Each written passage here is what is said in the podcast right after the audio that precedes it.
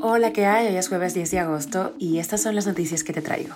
Esto es Cuba a Diario, el podcast de Diario de Cuba con las últimas noticias para los que se van conectando. La violencia machista en Cuba cobra su víctima número 55 en lo que va de 2023.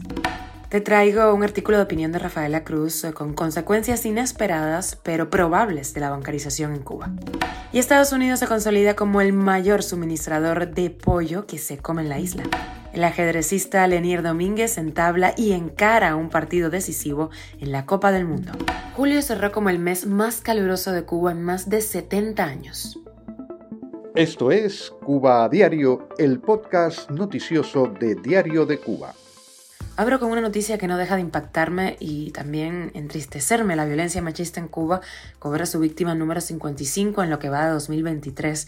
Se trata de una joven de 28 años, se llamaba Joana Echenique, fue asesinada el 7 de agosto a manos de su expareja. No se sabe en qué parte de la isla sucedió el asesinato. Ella deja detrás una hija menor de edad. Yo sí te creo ha contabilizado además tres intentos de feminicidio y cuatro casos más que necesitan acceso a la investigación policial. Pese a esta dramática situación, el programa de las Naciones Unidas para el Desarrollo entregó el sello de oro de la igualdad de género a su oficina en la isla, un reconocimiento que por supuesto se atribuyó la oficialista Federación de Mujeres Cubanas cuando todo el trabajo lo hacen pues eh, las instituciones independientes. A pesar de las constantes denuncias de las activistas en los últimos años, Miguel Díaz Canel vino a hacer referencia por primera vez al problema en abril último y no se ha tomado ninguna medida al respecto. Cuba a diario. Y hablamos de bancarización, por supuesto, esta vez se trae un artículo de opinión de Rafaela Cruz en Diario de Cuba, que lo puedes leer completo en nuestra página, y dice que contrario a lo que desea el gobierno, la bancarización puede producir consecuencias que agudizan en la miseria y provocan el estallido social que está tratando de evitar, algo que advirtió también el economista Emilio Morales en los puntos a las sillas sobre este tema que está publicado también en nuestra página y en nuestro canal de YouTube. Rafaela dice que esta medida, más que económica, es una medida política del gobierno para mantenerse en el poder.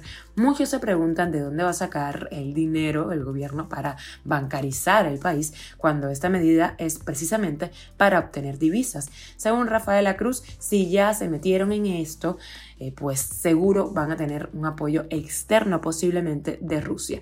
La bancarización traerá consigo un shock de oferta, pérdida de credibilidad, disminución de la inversión extranjera y dólar cada vez más caro. Por supuesto, más inflación y empobrecimiento, caldo de cultivo para nuevas protestas, dice Rafaela Cruz. Y Estados Unidos se consolida como el mayor suministrador de pollo que se come en la isla. Esas compras muestran una creciente dependencia importadora cubana del alimento, advierte el economista Pedro Monreal. Las exportaciones de carne de pollo de Estados Unidos a Cuba registraron en junio de 2023 un salto de 44% en valor y un crecimiento de 9% en toneladas, dijo el economista con datos oficiales de Estados Unidos.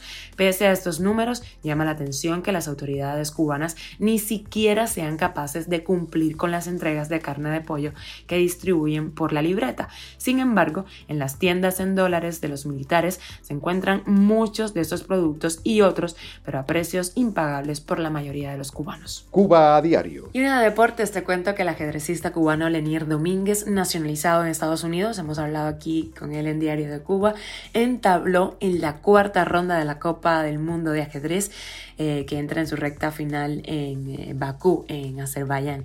El cubano había llegado hasta esta instancia con tres victorias. Llegó a tablas con el polaco Radoslaw Wotasek, con quien va a jugar hoy en una partida pues decisiva. Vamos a ver eh, quién se lleva el punto. El torneo reparte casi 3 millones de dólares en premios. Lenier Domínguez es el único ajedrecista nacido en Cuba y América Latina que se mantiene en acción en la competencia. Pese a ello, los medios oficialistas cubanos no mencionan su desempeño, dadas sus críticas públicas a la situación de violaciones de derechos humanos en Cuba.